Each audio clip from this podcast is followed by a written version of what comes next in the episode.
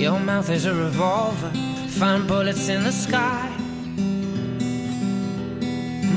Mm-hmm. Your love is like a soldier, loyal till you die.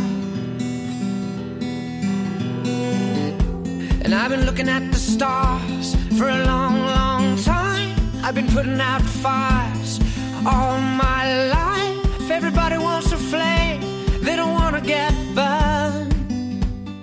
Comienza Mirada de Apóstol, un programa dirigido por el padre Miguel Segura.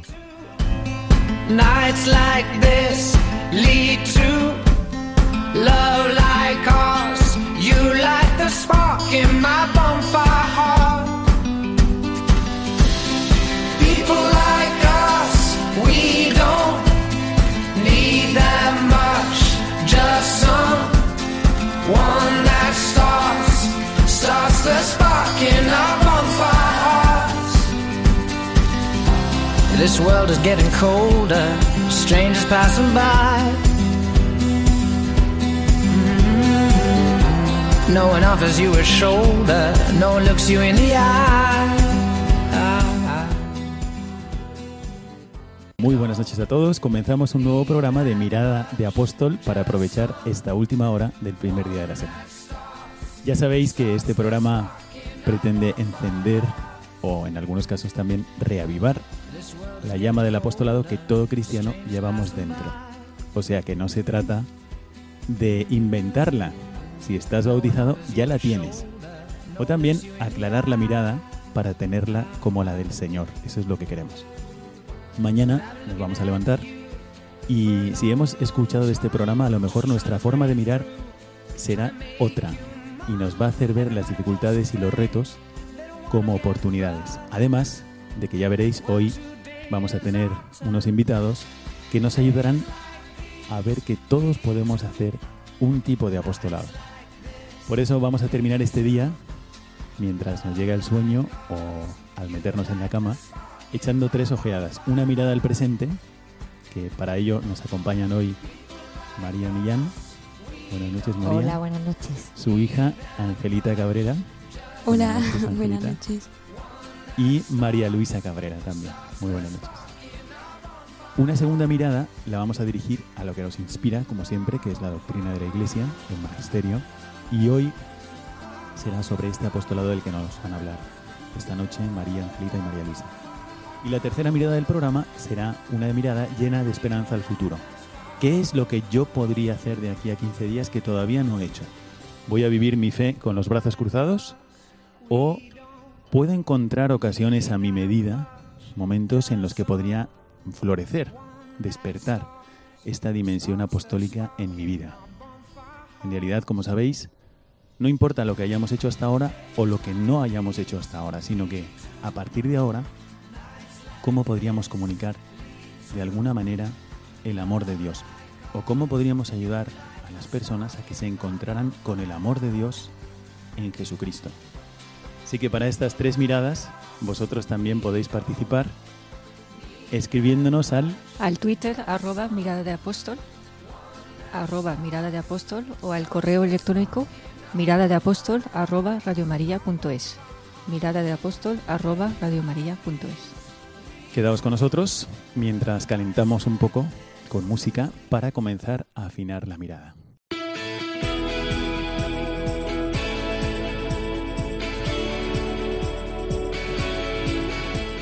Mirada al presente.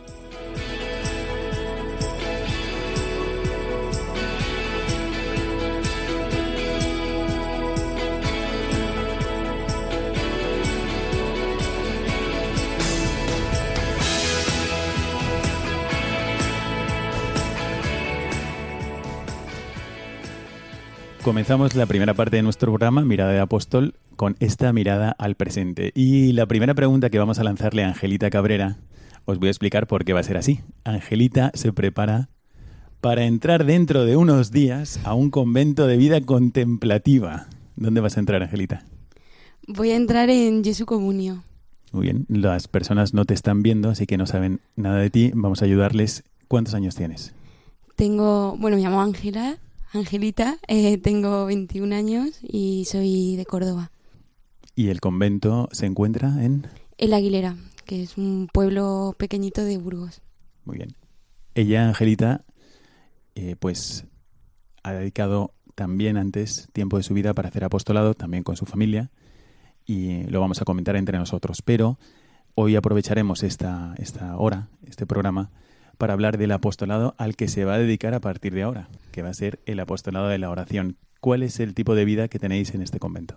Jesús Comunio es un bueno, es un instituto que se aprobó hace poco, hace seis años solo, y mm, ellas son contemplativas. Su carisma es de, de contemplación, de, de estar con Jesús, de, de estar con Él, sí. Y entonces la actividad que tenéis allí no es que salís por los pueblos eh, o salís a predicar, sino que estáis haciendo el apostolado de la oración y de la contemplación. Sí, permanecemos en el convento, sí, todo el día.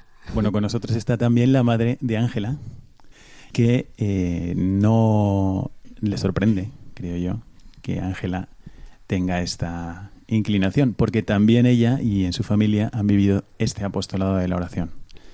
María, cuéntanos un poco cómo ha sido tu experiencia a la hora de vivir esta dimensión apostólica en tu vida, con tu familia.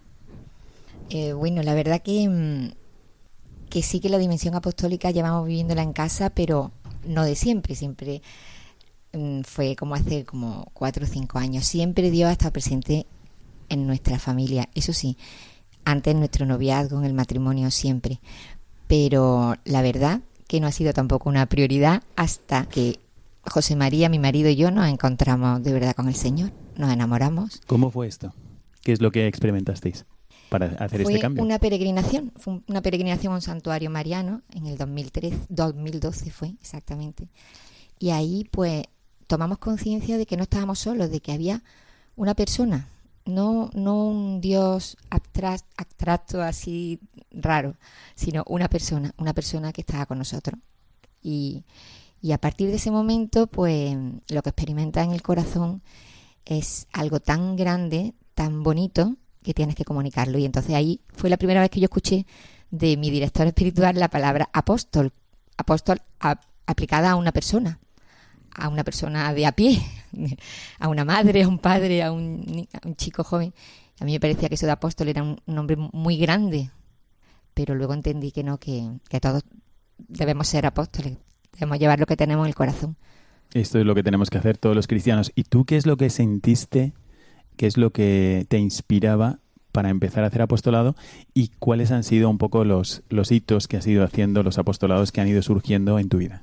Pues la verdad que no fui yo, el Señor claramente, porque a la vuelta de esta peregrinación, eh, comentándola con, con mi amiga María Luisa y cuñada también, pues fuimos a un convento mm, pequeñito de carmelitas que hay aquí cerca de casa, eh, al que empecé a ir cada día a misa por absoluta necesidad, como, como lo sentía y lo sigo sintiendo. Y hablando con las monjas, pues no sé por qué, un impulso me llevó a decirle, madre, podríamos organizar una adoración aquí cada jueves.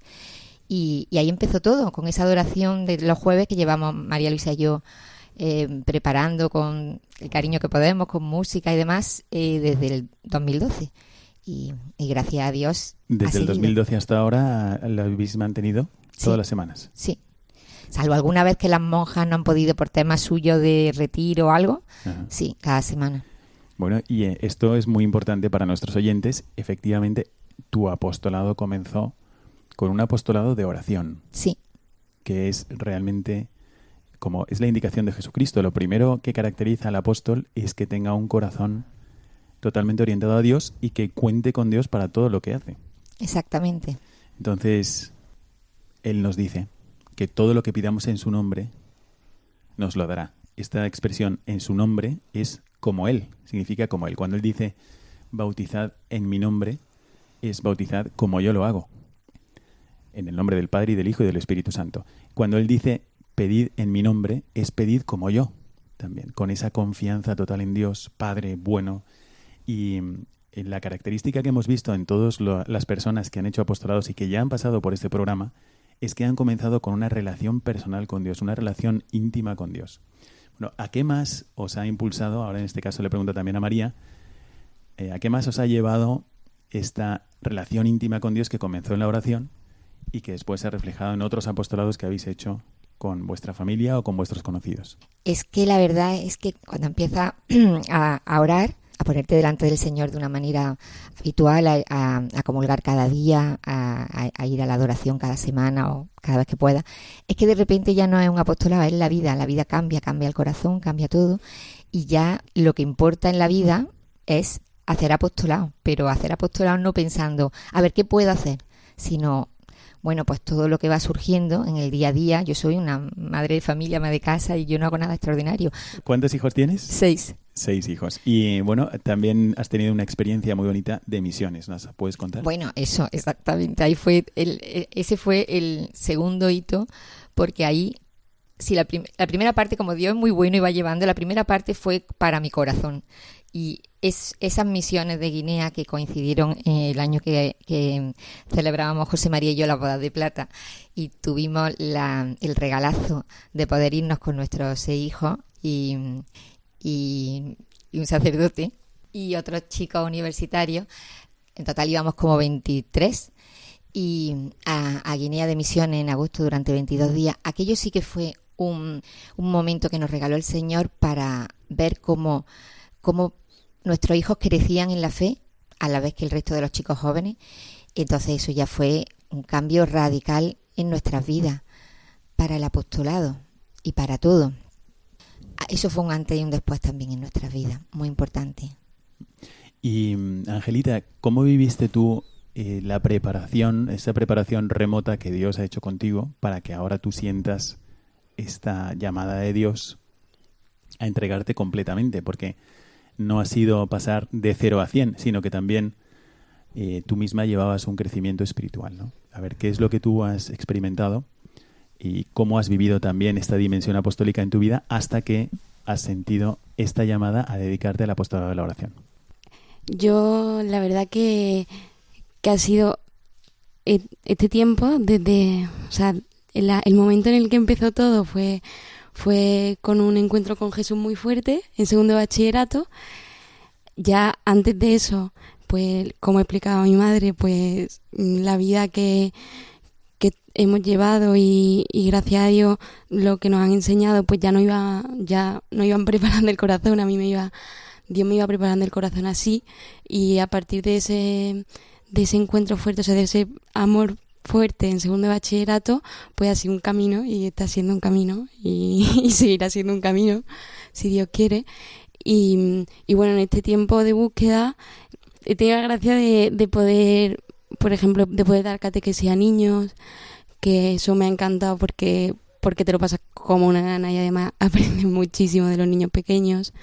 También este año, por ejemplo, he podido ir a un, a un centro de educación de menores en Cáritas, en Madrid, también ves ah, el sufrimiento del corazón de las personas, que al final el sufrimiento que tenemos todos por, por nuestra propia fragilidad.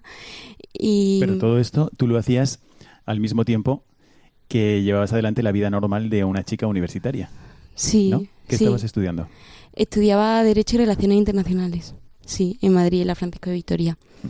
Y, y esto a ti no, vamos a ver, no es lo normal que le pase a un chico que está estudiando esto, que tiene su proyecto, que va adelante en su vida y de repente empieza a sentir también una atracción hacia, hacia la posibilidad incluso de entregarse completamente a Dios. Yo creo que mm, a lo mejor no es lo normal, pero, pero sí lo natural. Lo natural de, del hombre es que hay un momento de, de, de, repente de mirar dentro de ti y, ver que tu vida es preciosa y que, y que estás hecho para algo grande, que a la vez somos pequeños, pero que estamos hechos para algo tan grande que no, que no podemos dejar que los días pasen y sin, sin más, ¿no? Sino que tenemos que vivir a fondo, como meternos en nuestra realidad y en nuestra vida de verdad mm, a fondo. Y, y eso pasa por, bueno, eso pasa por el corazón de Jesús, es que si no... Bueno, pero entonces, a ver, a ti no te gustaba la carrera, te iba muy mal. a mí me encantaba, me encantaba. Me encantaba la carrera y tenías buenas notas. sí, sí, hacía lo que podía, sí, sí. Muy buenas notas, ¿no? O sea que esto no es que haya sido como, bueno, voy a escapar de la carrera. ¿Es así? No, no ha sido, no ha sido así. Algunos profesores me lo me decían, sí, es que tú te vas, porque así no hacen más exámenes. Eh. Pero verdaderamente ¿En qué año estás de carrera? en tercero. En tercero. Te queda Sí. un año. Sí, bueno, dos. Dos sí, años. un año para acabar derecho y, Es doble titulación. y claro. otro para acabar. Y entonces, a ver, explícanos qué es lo que tú viste cuando te acercaste a, en concreto ahora, pues a Jesús Comunio y qué es lo que resonó en tu corazón, qué es lo que tú viste ahí y que te sentiste de alguna forma atraída hacia Dios allí.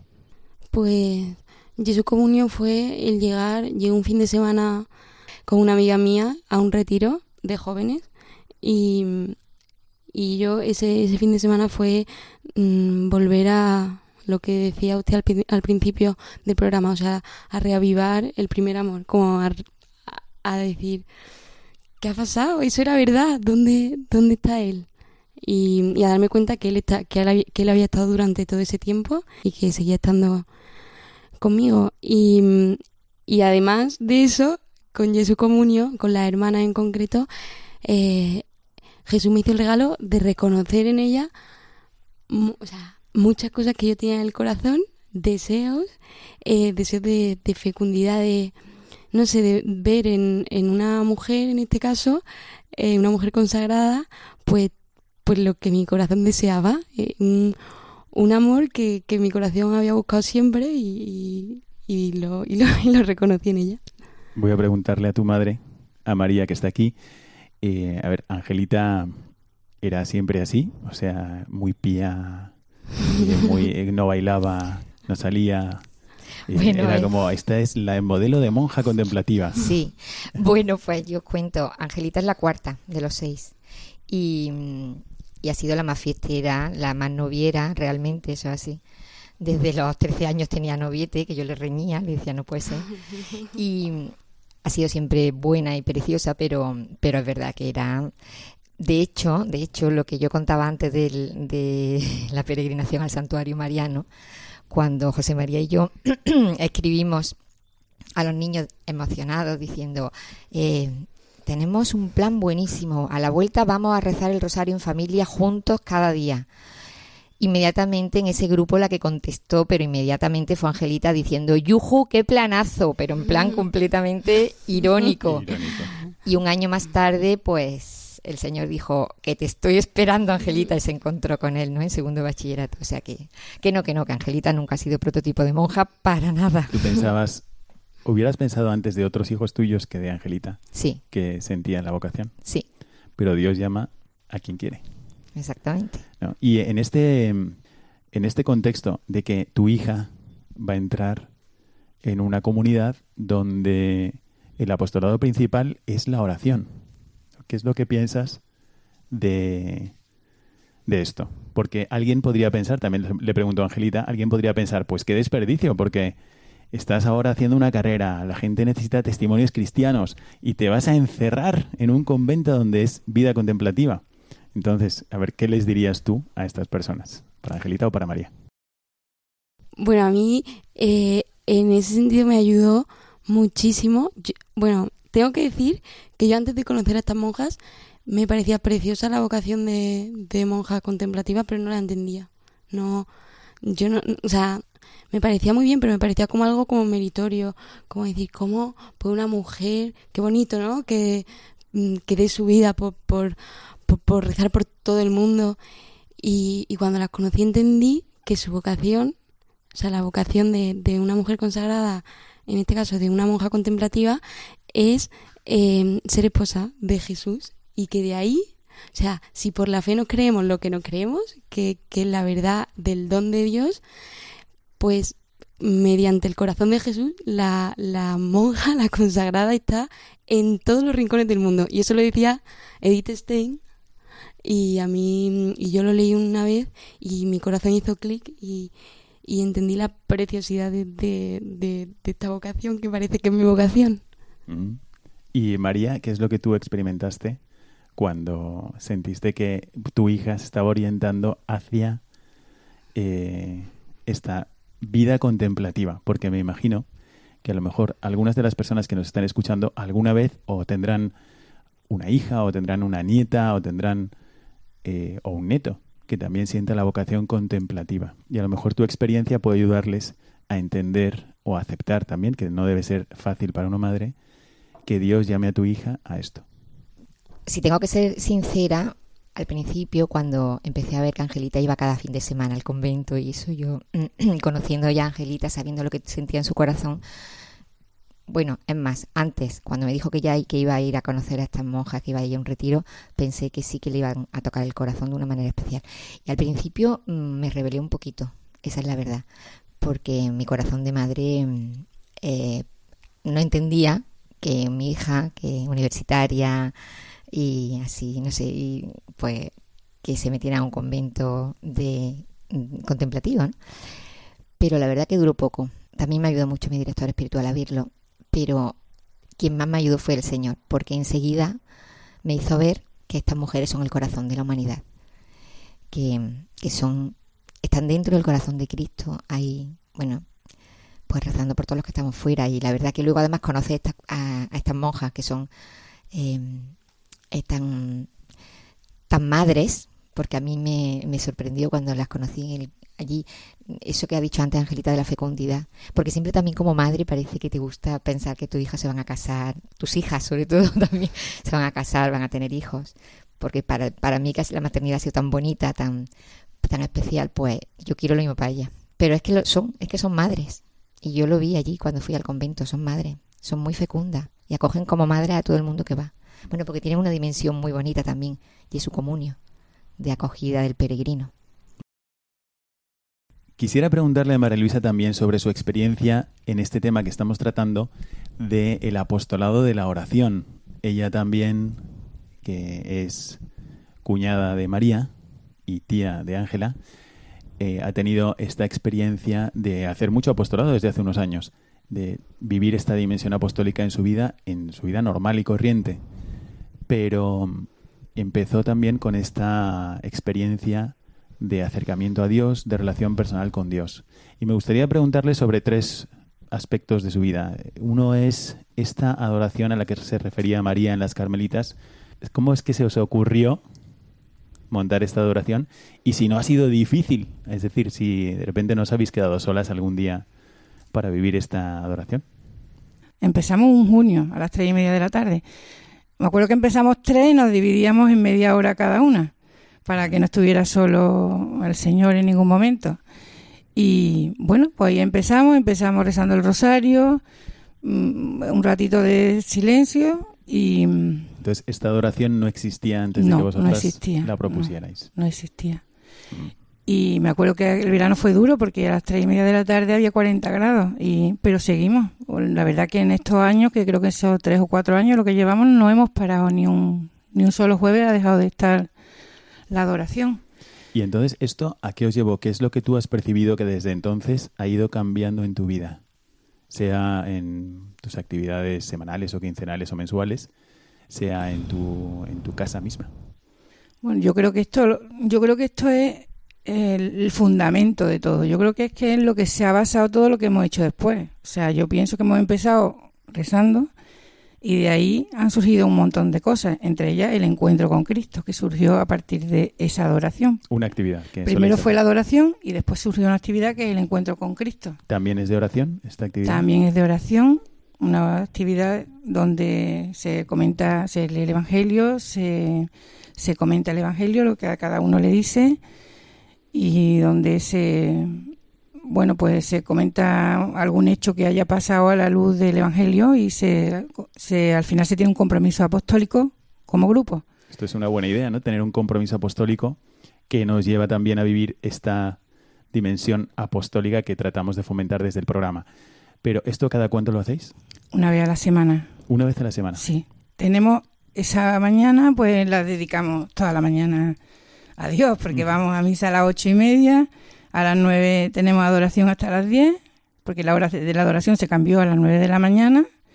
Y a partir de las 10 tenemos un desayuno y después del desayuno un encuentro con Cristo. O sea que dedicamos la mañana entera a Dios y lo hacemos todas las semanas. ¿Y qué tipo de, apostolados han surgido de esos encuentros con Cristo? Por ejemplo, ¿cuáles recordáis? También le hago la misma pregunta a María, que sé que también lleva adelante esta, este apostolado. Sí, han, bueno, han surgido mucho. Yo tengo peor memoria que María Luisa, pero, pero por ejemplo, eh, encuentro para mm, cristianos perseguidos, ¿no? Tanto para orar por ellos como para recaudar fondos, como para darle difusión eh, a lo que están pasando, ¿no? Estos, estos hermanos nuestros. Y luego, mm, bueno, muchas cosas, por ejemplo, cosas como y reivindicar aquí en la Feria de Mayo de Córdoba, que es la Feria de Nuestra Señora de la Salud y, y parecía que a la Virgen mm, la habían quitado de la feria. Bueno, pues nosotros en nuestras casetas eh, se empezó rezando una salve a la Virgen y poniendo una imagen de la Virgen en la caseta. Eso para- surgió del encuentro con Cristo. Sí, O sea, vosotras antes esto no hubiese surgido si no hubieseis vivido esta relación con Dios. No. Y sin embargo se os ocurrían cosas Sí, porque para además yo la fe. somos muchas, somos varias y la fe entre muchos se vive con más intensidad. Entonces se nos ocurren cosas a cada una y además vamos todas a una, con lo cual Se van no- pasos. vamos animando una a la otra. Entonces cada vez hemos ido haciendo cosas con más envergadura y otras que no, porque también rezamos por los sacerdotes una semana o, mm, o por alguien que lo necesite, pero hemos hecho cosas como, por ejemplo, las adoraciones misioneras. Ah. Hemos salido, hemos hecho una adoración, hemos salido a la calle con gente joven, invitando a otros jóvenes que entraran a, o si querían entrar a, a rezar un rato. Y esto nunca lo habíais hecho antes. Esto nunca se había hecho antes. Mm. Tipo una luz en la noche. Exactamente. Y se, se hizo dos veces. Luego también, bueno, no sé si fue un compromiso apostólico, pero surgió las adoraciones con los salmos. Esto de las adoraciones con los salmos y vosotras llevabais gente a escuchar una explicación de los salmos y participar en una adoración. Esto tiene mucho que ver con lo que va a hacer Angelita ahora como apostolado, que es acercarse a Dios cada vez más. ¿Qué efecto veíais en la gente cuando la llevabais a esta adoración? Pues yo, cuando he, he estado con alguien que no había ido nunca, a lo mejor era la primera vez que iba a una adoración. La primera Así. vez en su vida. Así, sí. La primera vez que había estado a lo mejor delante del Santísimo, pero, pero a lo mejor un momento, pero esa una hora delante del Santísimo, bueno, había gente que me decía, es que, es que hacía mucho tiempo que yo no me sentía tan, tan bien. Avísame la próxima vez. O sea, la gente se ne- tiene necesidad de, de estar un rato con Cristo, pero no sabe, muchas veces no sabe, no sabe cómo. Y ¿Qué veías tú. María, cuando la gente se acercaba a la adoración? Pues justo lo que dice María Luisa, es que yo lo que pensábamos mm, cuando hablábamos entre nosotras es que lo que había hecho Cristo en nuestros corazones eh, lo había hecho simplemente por ponerlo, por ponernos delante de él. Tampoco hay que hacer nada, pero hay que ponerse delante de, él. No podemos darle a los demás nada más grande que, que a Cristo. O sea, no se trata de inventar nada ni de hacer muchas cosas, pero sí promover el que la gente tenga la ocasión de ponerse delante de él bajo su mirada. Dice Jesucristo que dice, venid a mí, venid a mí, el que se acerque a mí, torrentes de agua viva brotarán de él, ¿no?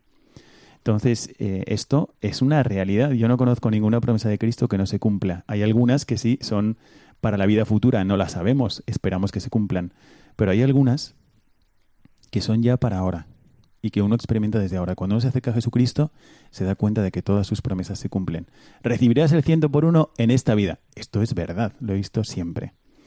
O el que se acerque a mí, brotarán de él torrentes de agua viva. Esto es verdad también y lo experimentamos. O, por ejemplo, vosotras ahora que decís cómo salía la gente de la adoración. Y ahora le voy a preguntar a Angelita también sobre esto. O sea, ¿Qué es lo que ella ve en estas monjas que viven así, viven acercándose al corazón de Jesucristo? ¿Tú qué, qué, qué dices? Bueno, ¿qué tienen ellas que no se ve en otra parte? ¿No? ¿Qué es lo que a ti te llamó la atención de ellas? Sí, ella justamente su, su carisma, así por, por decir un poco, que, que muy bonito. Y todo, la raíz de su carisma y la raíz de su vida es el grito de Jesucristo crucificado, que grita, tengo sed, tengo sed. Y, y entonces a partir de ese abrazo, de ese, de ese abrazo que, que la persona da a Jesús y que Jesús sobre todo, primero, eh, da a la persona, pues de ahí, de verdad, por la fe sabemos y vemos, y, lo vemos en mi madre y en mi tía María Luisa, eh, que, que, brota vida, que brota vida, que de repente brota primero vida en tu propia vida, o sea, de repente tú empiezas a vivir, esto a mí me llamó mucho la atención en las monjas. Yo me acuerdo cuando, cuando las conocí, una monja me decía, yo decía, ¿y ahora qué hago? Porque, porque esto es un regalo muy grande, el haber estado este fin de semana aquí es un regalo muy grande, ¿qué hago? Y me decía, pues vive, ¿qué vas a hacer? Vive. Si, si se te ha dado el don más grande que Jesús, vive. Y, y para mí, pues esto, ¿no? Que, que, la, o sea, que, que, la relación con Jesús brota vida y, y, no solo brota vida en nosotros, sino que, es, que se desborda a los demás. Y Una idea que tienen los jóvenes, probablemente por el influjo de los medios de comunicación o por a veces vienen de, de otro tipo de cultura, una cultura a lo mejor que no es católica o que es más protestante o que es de otra religión. Y cuando se habla o se hace ver la vida contemplativa, siempre presentan personalidades un poco oscuras, apagadas o tristes. ¿Es que es lo que tú has descubierto en el convento? ¿Es así? No, no es así, para, para nada, para nada. Las hermanas son divertidísimas, pero de verdad, eh, son gente alegre, eh, gente divertida, que disfruta, disfruta de disfruta de cuando le llevan un helado de chocolate o cuando alguien eh, le cuenta cualquier cosa de jugar un le encanta hacer deporte, de jugar un partido de baloncesto o un partido de fútbol 30 contra 30 y se lo pasan de verdad, pero pero no no es una alegría superficial, sino que que una una alegría que yo creo que viene de de Jesús, o sea, de eso, de esa vida de la que estábamos hablando.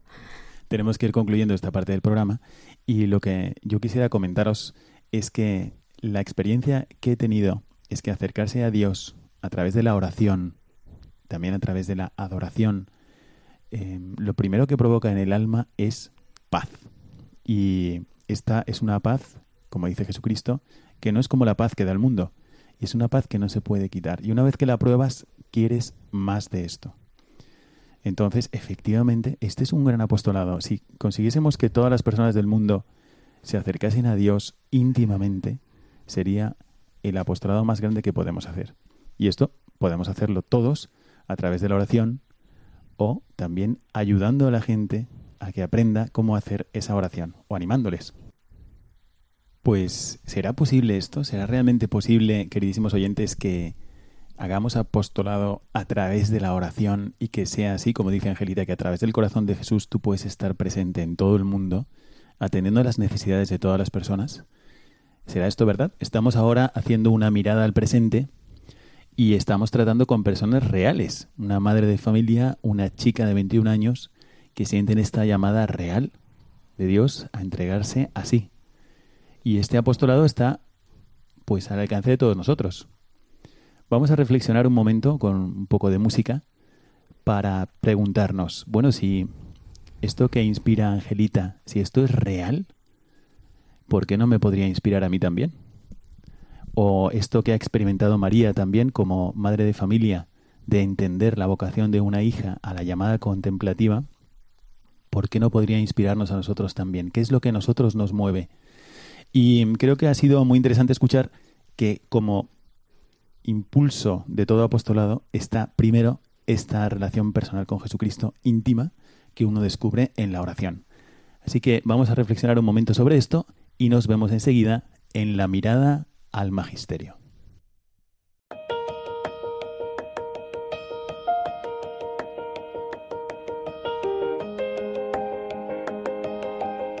Mirada al magisterio.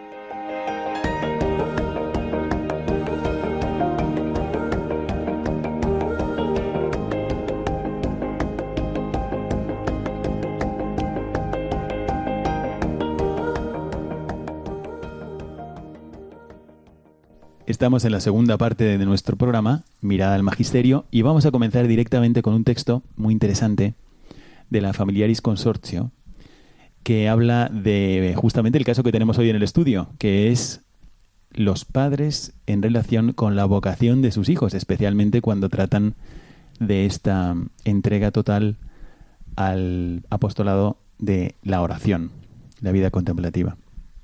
Entonces, me gustaría que Angelita comenzara comentando este texto que voy a leer y que me parece maravilloso, también para que lo penséis vosotros mientras lo escucháis y que pensemos si vivimos cristianamente también este aspecto de nuestra vida que es normal. Dios llama mucho Dios eh, no tiene crisis de vocaciones, Él llama mucho. Puede haber crisis de respuestas, pero cuando Dios llama, no solamente llama a una persona, sino que también llama a la familia a que tenga esa vocación de tener un hijo con vocación. Entonces voy a leer este texto de la Familiares Consorcio. Es una tradición cristiana recibir la vocación de un hijo como lo que es, un don gozoso. Tantas veces esa vocación es el fruto de la entrega sin condiciones de sus padres. Será un motivo particular de gozo para esos padres ver cómo la nueva evangelización que necesita el mundo es fruto de su respuesta generosa. Entonces, Angelita, este texto, ¿a ti qué te dice, qué te inspira o qué nos puedes comentar a propósito de esto? Que, le debo todo a mis padres, pues desde mi vida hasta mi vocación. Y, y mi madre contaba antes que hasta el año 2012 no tuvieron los dos un encuentro así personal con Jesús, pero también es verdad que toda la vida hemos vivido con Jesús, aunque, aunque a lo mejor no le supiésemos poner nombre, pero, pero para mí el ejemplo de amor de mi padre era, era reflejo de Dios y, y yo ahora lo, lo pienso y miro para atrás y lo veo con claridad que era, que era reflejo de Dios y desde pequeño hacía, es que desde pequeño pues teníamos los, domingos, bueno, cenábamos todos los días juntos, pero el domingo era reunión familiar y entonces nos reuníamos, compartíamos. Es como ahora, ahora lo que pasa es que, que compartimos la fe y en ese momento compartíamos lo que vivíamos. Entonces, pero también eso que, que, era un dar y un recibir que es propio de Dios y que sabiéndolo o no, pues, pues mis padres lo vivían así y, y a nosotros pues no, no iban eso, no, no iban poniendo la semilla de Dios en el corazón.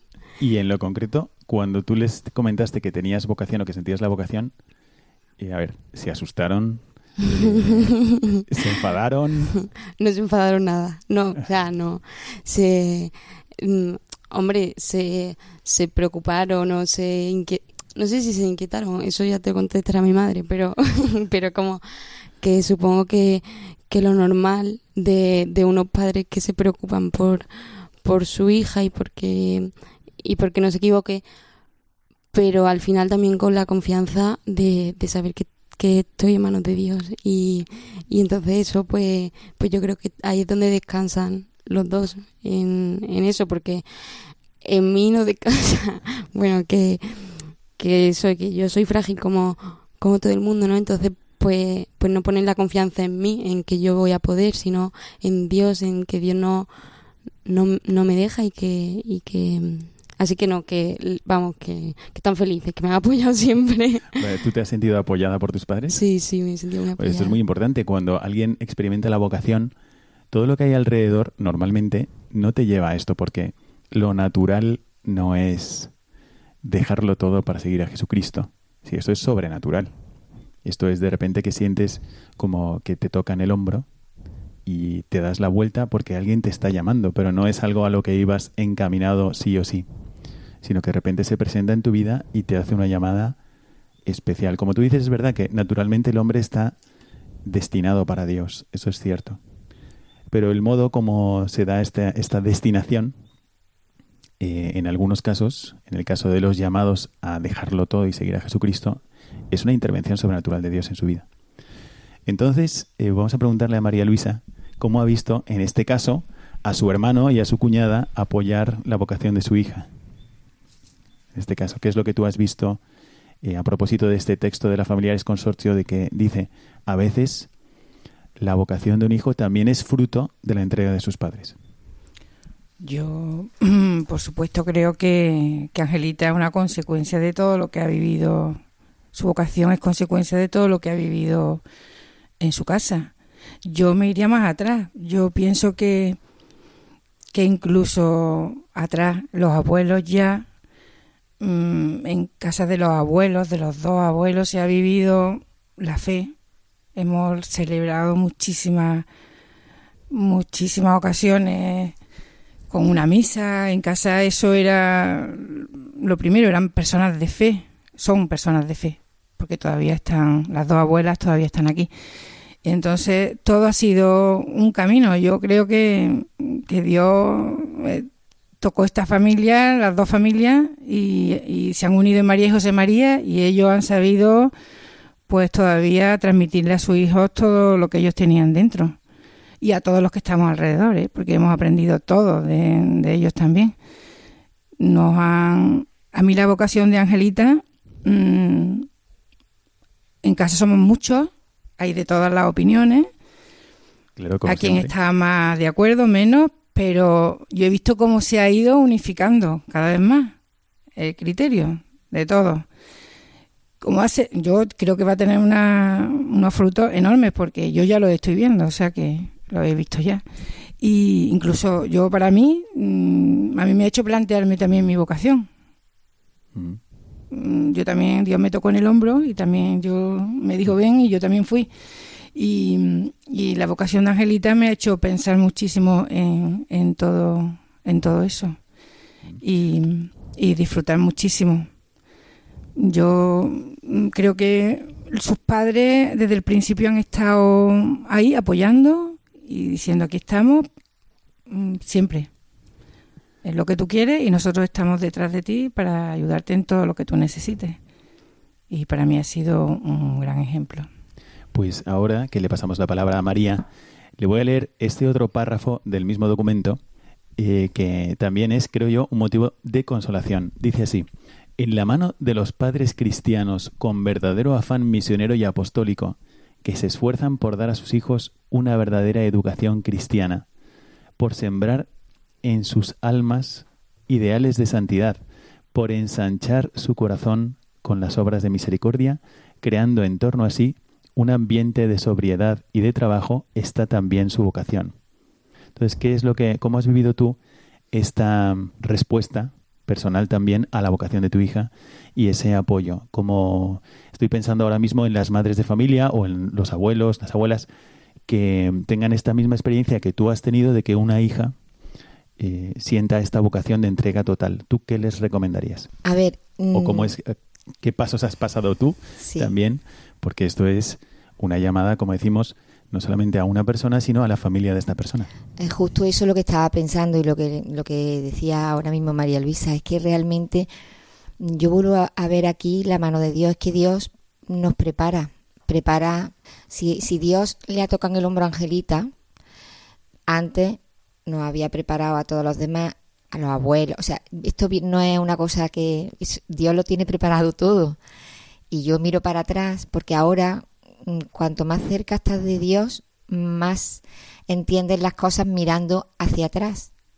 Porque es cuando te das cuenta de cómo Dios va actuando en la vida, no solo en la tuya, sino en la de en la de toda la gente que te rodea. Y la familia, lo que sí es verdad que es lo más importante humanamente hablando, porque el apoyo que nosotros hemos tenido, José María y yo, mm, eh, no solo el apoyo en casa con nuestros hijos, sino de nuestros mm, hermanos, cuñados, padres, o sea, es ese el apoyo ahí donde se puede vivir bien eh, todo, todo, no solo una vocación, sino cualquier cosa.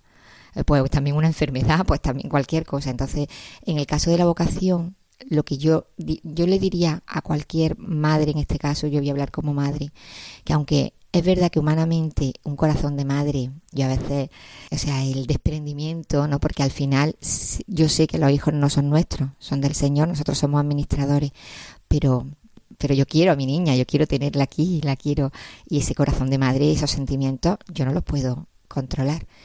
Pero la paz que te da y te la da Dios porque te prepara, no es porque algo que yo piense o sienta, la paz que te da ver eh, la alegría en, en la mirada de Angelita eh, cuando la oye hablar y luego una cosa que da mucha tranquilidad es la transparencia y la libertad interior. Eh, conocer el corazón de tu hijo, conocerlo de verdad, escucharlo, o sea, saber lo que siente dentro de su corazón, porque entonces te das cuenta de que eso es de Dios.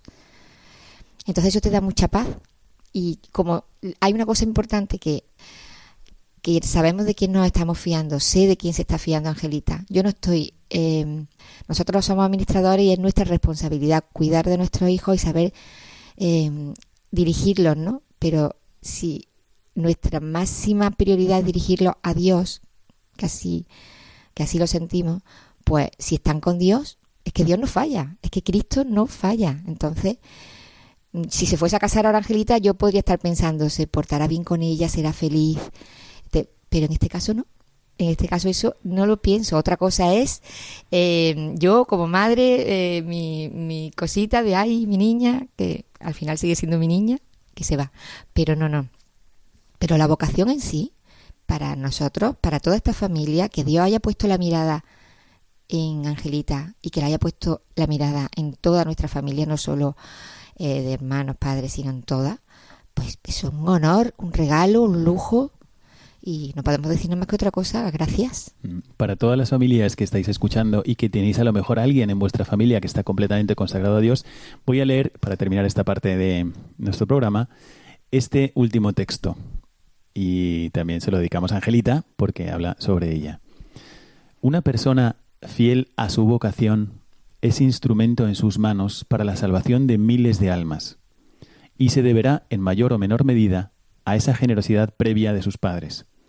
Personas de todo tipo a las que habrá ayudado a formarse, a ser mejores, familias en las que habrá más paz y más alegría gracias en buena parte a su celo apostólico, etc. Aunque lo más importante no es eso que se ve, sino sobre todo que esa persona ha correspondido al querer de Dios. Entonces, efectivamente, qué alegría saber para una madre de familia que sus hijos responden al querer de Dios. Qué paz, es que es lo que más paz puede dar a un corazón humano, saber que estoy respondiendo a ese querer de Dios.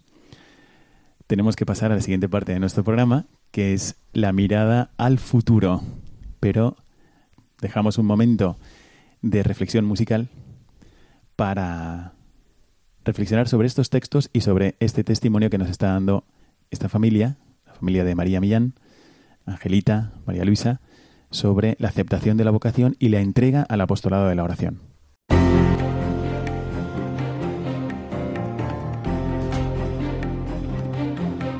Mirada al futuro.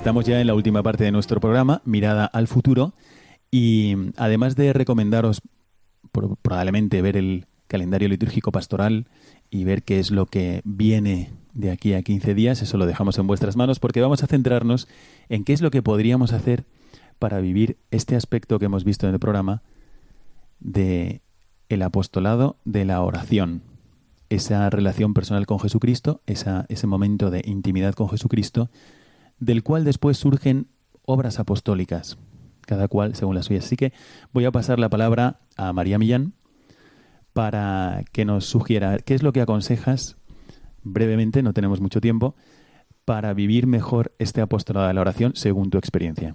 A mí me sirve mucho la, eh, la misa diaria, eso es así, mm. y porque porque recibir la comunión te da el impulso y la gracia que necesitas. Y luego en la adoración que tenemos, María Luisa lo prepara con mucho cariño, lo de mm, eh, la música, porque mm, te ayuda a rezar. La verdad que te ayuda muchísimo a rezar. Y, mm, y luego muchos ratos de silencio con el Señor, ponerte delante y ya está. Ya que has nombrado a María Luisa, le pasamos el micrófono para ver qué es lo que aconsejarías a la gente que dice, bueno, yo, este apostolado de la oración en realidad no lo he hecho mucho. Entonces, en tu vida, ¿qué es lo que más te ayuda y qué es lo que podríamos hacer los que estamos escuchando este programa? Pues a mí me ayuda y creo que además como ahora podemos aprovechar todas las redes sociales que tenemos, me ayuda recibir cada día el Evangelio y mm. yo lo mando a gente y lo primero del día pues es leer el Evangelio, es como mm, saber qué es lo que pide Dios para ese día concreto. Eso me ayuda. Muy bien.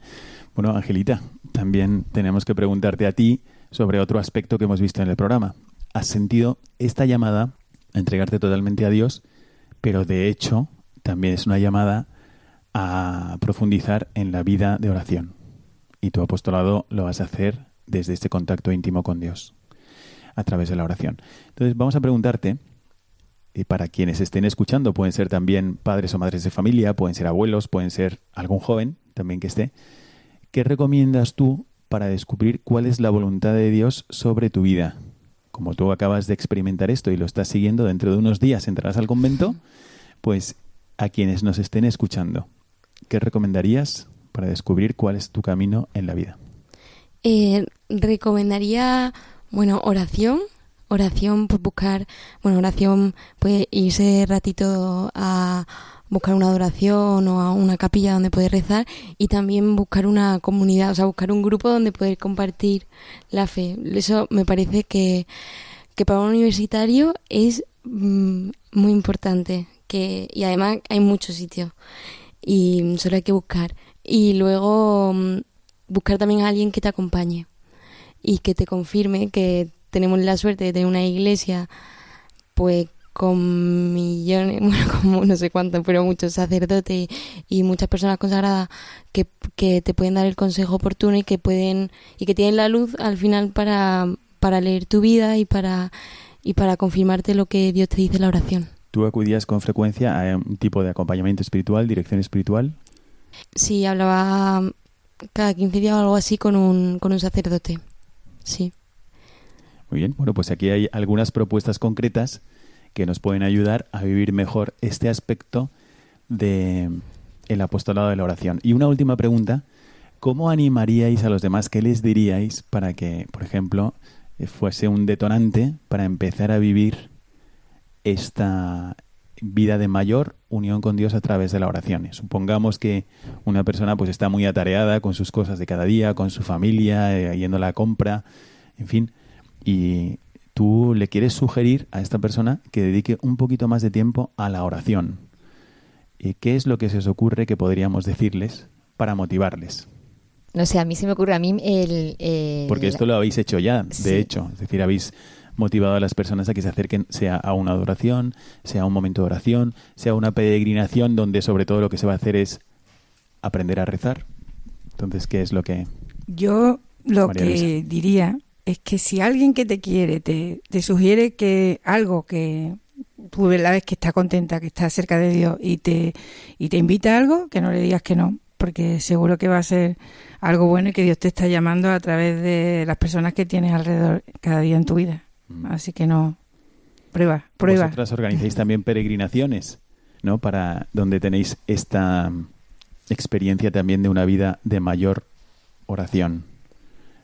¿Qué es lo que decís a las personas para que vayan? Pues justo lo que está diciendo María Luisa, que, mm, que prueben, que prueben que Dios no le va a quitar nada, sino que le va a dar todo.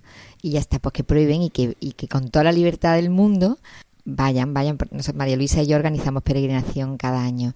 Y, y la verdad que las que llevamos es que la gente vuelve encantada, pero por eso, porque es que la sed de Dios que hablaba Angelita antes, la empieza a, a, calmar con, con, la oración, con, con el estar cerca del Señor. Si tampoco la oración al final es estar cerquita de alguien que, que te quiere mucho. Mm. Entonces lo que decía María Luisa. Muy bien. Bueno, pues queridos oyentes, hemos llegado así al final del programa. Desde Radio María queremos desearos a todos el descubrimiento de este apostolado de la oración. Esto es como todo. Te pueden explicar muchas veces qué es una fruta, pero no vas a saber, no la vas a conocer de verdad hasta que la muerdas y la saborees. Así que este apostolado de la oración es algo que hay que probar. A ver si mi vida, en, mi vida cristiana, mi vida de crecimiento espiritual, en algún sentido, cambia más cuando me acerco más a Dios. Estamos viviéndolo, hemos escuchado una experiencia real, a veces en, en las radios, que no tratan de estas cosas, pues pasan por encima de estas realidades, son realmente realidades, vidas que han cambiado a mejor, que han afectado a su vida personal, que han afectado a su vida familiar, precisamente porque se han acercado más a Dios. En el caso de Angelita, una vida también que cambia radicalmente, porque se acerca más a Dios y que influye también en quienes la conocen. Así que, ¿qué podríamos hacer nosotros para vivir mejor algún aspecto del apostolado de la oración? ¿Qué podría hacer yo para que en mi vida estuviese más presente esta actividad que define al cristiano y que es su unión con Dios a través de la oración.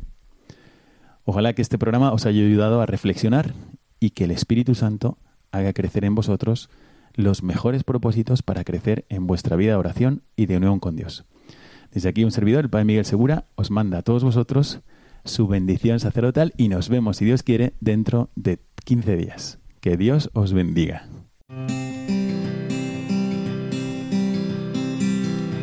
Your mouth is a revolver, find bullets in the sky. Mm-hmm. Your love is like a soldier, loyal till you die. And I've been looking at the stars for a long, long time. I've been putting out fires all my life. Everybody wants a flame, they don't want to get burned. Acaban de escuchar el programa Mirada de Apóstol, dirigido por el padre Miguel Segura.